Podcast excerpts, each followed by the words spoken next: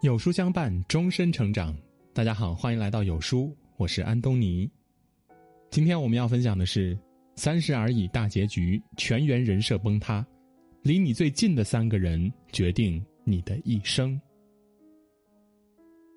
追了半个多月的电视剧《三十而已》，昨晚超前点播试出大结局，正式完结了。从富婆圈子、完美人妻到绿茶小三儿、渣男团，这部剧带来了太多关于金钱、婚姻和人性的热议，而最后的结局呢，实在是让人有些意外了。剧中每个人的人设多多少少都有些崩了。从前活得迷迷糊糊、毫无方向的钟小琴变得有想法、有底气，她写作、出书一夜成名，赚来的钱再也不交到别人手里，而是自己拿主意。婚姻上，他与陈宇再次牵起了对方的手，属于他们的第二个孩子也即将诞生。那个一心想赚大钱在上海扎根的王曼妮，最终给自己找到了另一条出路，不是在小镇里安安稳稳的过一辈子，也不是在大城市摸爬滚打攒点小钱，而是决定出国继续读书。人生这条跑道上，他选择去发掘更多的可能。处处完美的顾家，结局却最为破碎。婚姻无法挽救，丈夫进了大牢，公司也面临倒闭。摆在他面前最大的难题，不是赶走小三、惩罚渣男，而是怎么在摔疼了之后努力的站起来。关关难过，也要关关过。一个人会走怎样的一条路，看看他的性格、人品、生活态度，就能大致知道。但最终会奔向怎样的结局，却和这一路上所遇之人、所经历之情感密切相关。三十而已的大结局，其实暴露了我们都忽略的几个真相：关于亲情，关于友情，关于爱情。大结局里，顾家失去了原本为之骄傲的一切，被所爱之人欺骗，丈夫一边指责她，一边背着她偷情养小三。第三者林有有甚至介入到他们的生活中，利用孩子威胁他们离婚。被曾经的朋友坑害，他费劲儿结识的富太太们故意给他假情报。他搭进全部身家，却换来一个茶厂的烂摊子。被丈夫的错误牵连，许幻山不听顾家劝告，继续生产危险的蓝色烟花，导致工厂爆炸，伤亡惨重。丈夫锒铛入狱，顾家只能卖房卖车赔偿损失。那个站在人堆里处处拔尖的顾家，一夜之间，什么都没了。他只能带着孩子去湘西山村，努力经营茶厂，维持生计。而最后，唯一能坚定的和他站在一起的，只有父亲。其实剧中顾家几次走投无路，都是父亲给了他坚实的臂膀。他缺钱，无法向任何人张口。父亲二话不说，倾尽所有，顾他一个周全。事业受挫，感情变故，苦闷低迷，不为外人道。可一个眼神一个举动，父亲就有所察觉，拍拍他的肩膀，告诉他：“别怕，出了事儿有爸，挺直腰杆活着。”失败了，困窘了，心灰意冷。父亲不发一言，只悄悄地打点好一切，从上海到山村，陪在他身边。全天下的父母，不都像《三十而已》中的父母一样吗？你幸福时，他们从不打扰；你落魄时，他们第一个拥你入怀。当你飞向远方，看遍世界繁华，父母只会默默的做一个隐形人。可当你一个人在外生病了，他们焦急的一夜未眠，远远守护你到天亮。当你被生活锤得鼻青脸肿，灰头土脸的回到家里，他们熨平你的褶皱，抚摸你的伤口。我印象最深的是剧中顾家父亲说过的一段话：“儿女就是咱们前世的债，没本事，咱就当好那渡人的船，闭眼之前能送到哪儿就送到哪儿。”有本事，他们自己就是那条大游轮，那咱们也得当好那上边的救生艇。万一出事，咱们就是那个最后把他们送上岸的人。我们行走世间，每个人都在逐浪远航，风雨会大，浪潮会汹涌，这一路总是颠沛流离，说不定哪个浪头打过来，人仰马翻。可即便全世界都向你灭了灯，总有一处光亮为你而来；即便全世界都嫌弃你、背叛你，总有人在为你兜底。那血脉相连的根，叫做亲情。王小波说：“人在年轻的时候觉得到处都是人，别人的事儿就是你的事儿；到了中年以后，才觉得世界上除了家人，已经一无所有了。为什么顾家在跌至深渊后还能拍拍身上的灰，笑着说一定能走下去呢？为什么王曼妮在四处碰壁后还能鼓起勇气再次踏上人生的旅途呢？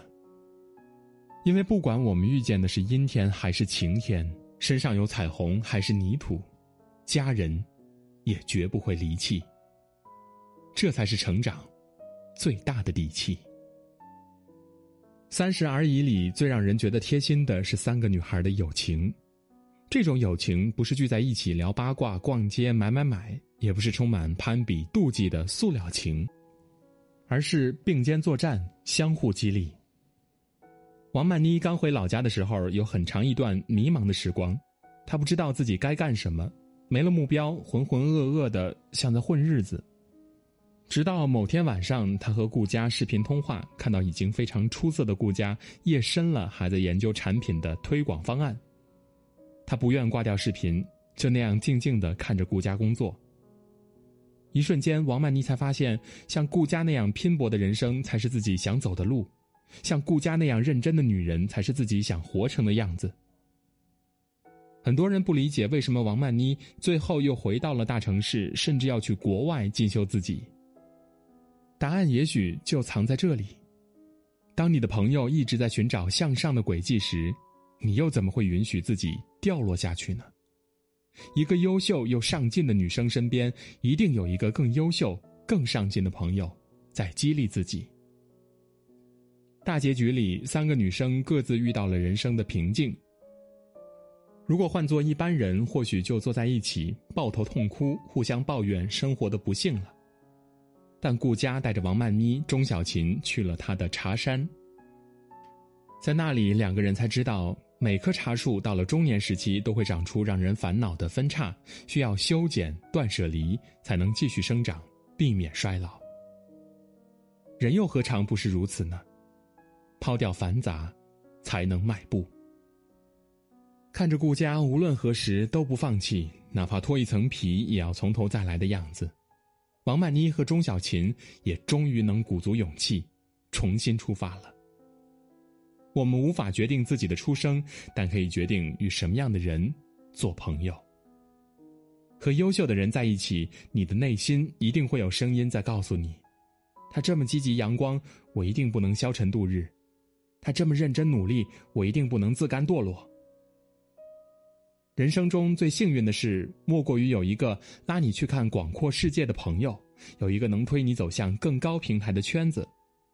他们能让你看到生活的更多可能。一句话，一次经历，也许就成为你人生破局的关键了。和谁在一起，真的很重要。《三十而已》里有一场让人很怄火的戏，王曼妮被扇巴掌，被打是因为她被深爱着的男友梁正贤欺骗被小三了，打她的人正是梁正贤的未婚妻赵静宇。赵静宇无不自豪的亮起他左手无名指的戒指，耀武扬威的告诉王曼妮：“他给我买戒指，他把我当妻子，他养着我。”言语之间觉得梁正贤对自己真的很好，让他住香港浅水湾的豪宅，不用工作也能当一个富太太。但这种好，太廉价了。赵靖宇为之付出的代价是花了七年时间跟着一个人，却要不来一个妻子的名分。每隔几个月，梁正贤还会撩一个不同的女生，等他新鲜劲儿过了，又自己躲起来，让赵靖宇出面帮他处理。只要梁正贤还说一句爱，赵靖宇就会继续死心塌地。不要觉得电视剧太夸张，以为这样的女孩是个例。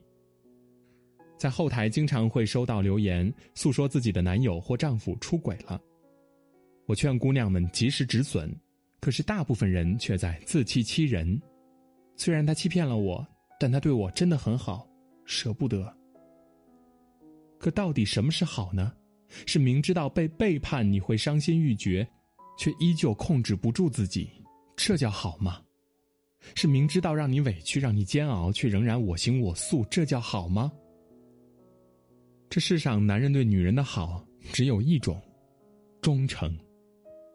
当他忠诚时，他的好才是真心；当他花心滥情，他的好不过是套路和伎俩，他的鞍前马后不过是为了让你身心交付。道理很简单，但赵靖宇不懂。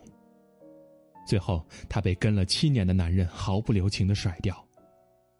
幸而大结局是顾佳和王曼妮都明白这个道理。出轨的许幻山哭成个泪人儿求顾佳原谅，说自己想尽快和林有有断干净，美名其曰不想让顾佳受伤。但已经放纵过欲望的男人，再怎么示好体贴，都是一个笑话。冷静的顾佳只撂下一句话。我不信。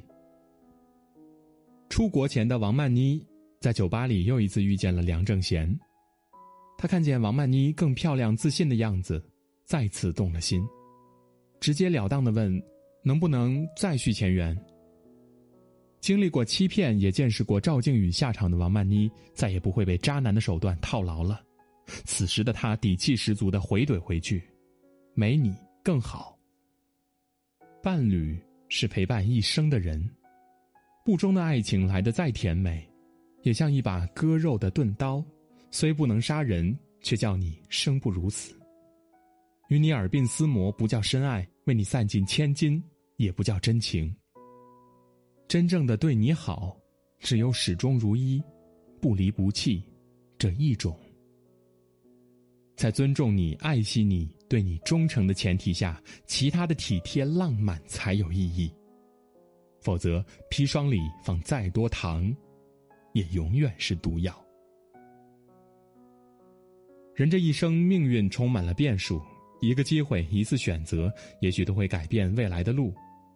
但给你带来最直接影响的，其实是离你最近的三个人。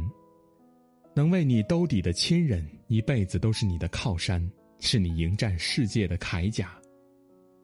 能拉你前进的朋友，潜移默化中改变你人生态度，是你向上生长的动力；能坚如磐石的爱人，让你拥有真情和幸福，是你温暖的依靠。